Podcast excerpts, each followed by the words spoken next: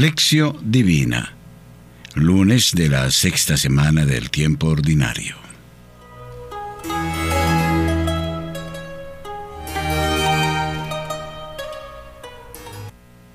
El Santo Evangelio es tomado del capítulo octavo de Marcos, versículos 11 al 13.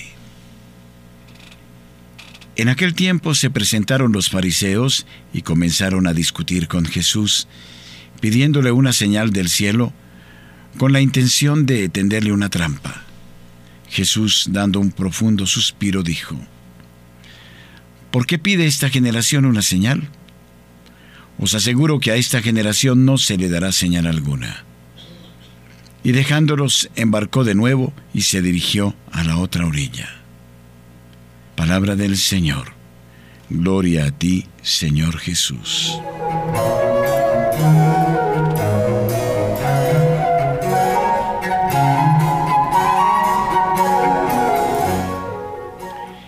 Meditatio.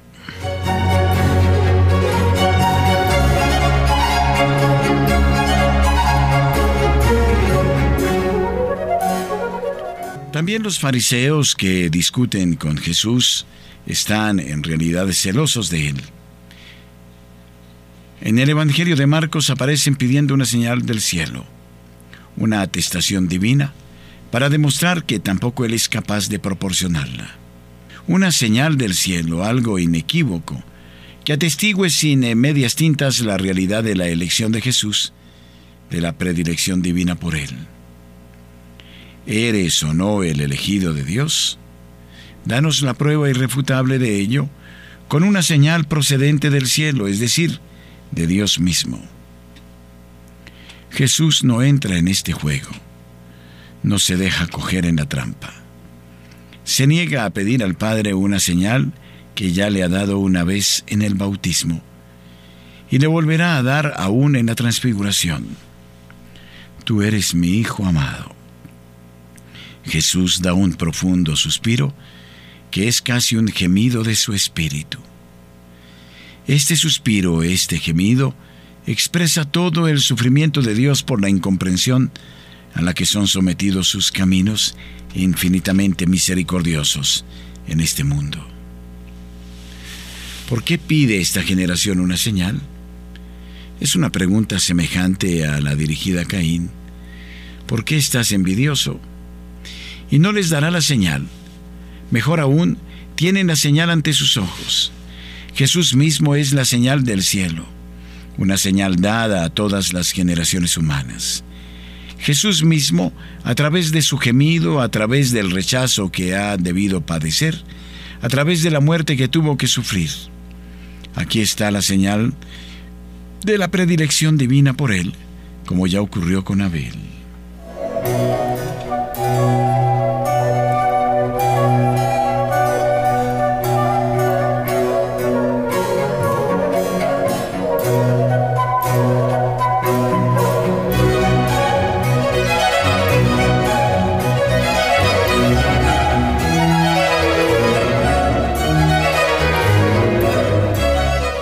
Abel significa en hebreo soplo, vapor, vanidad.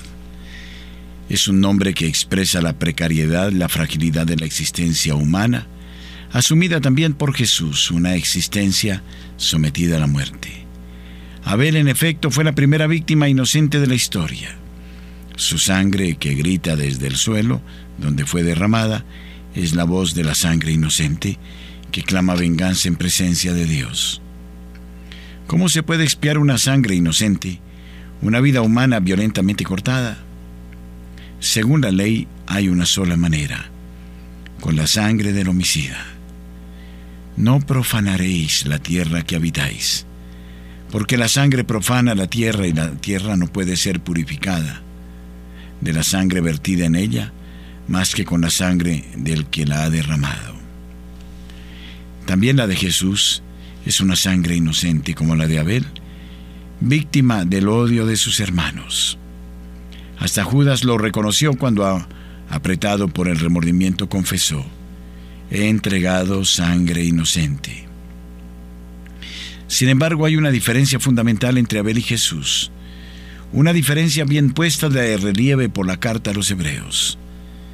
La voz de la sangre de Abel grita a Dios desde la tierra, clama venganza, hasta tal punto que Caín será expulsado de la tierra que bebió la sangre de su hermano.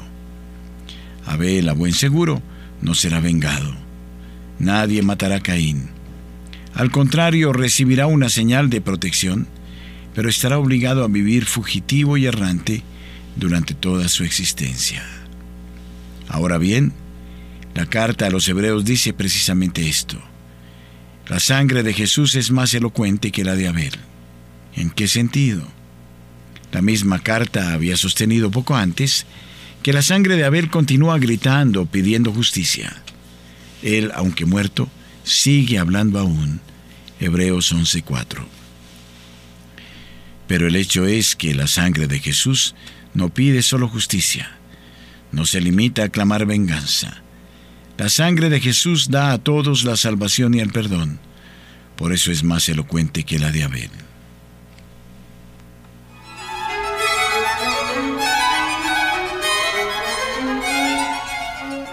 Horacio.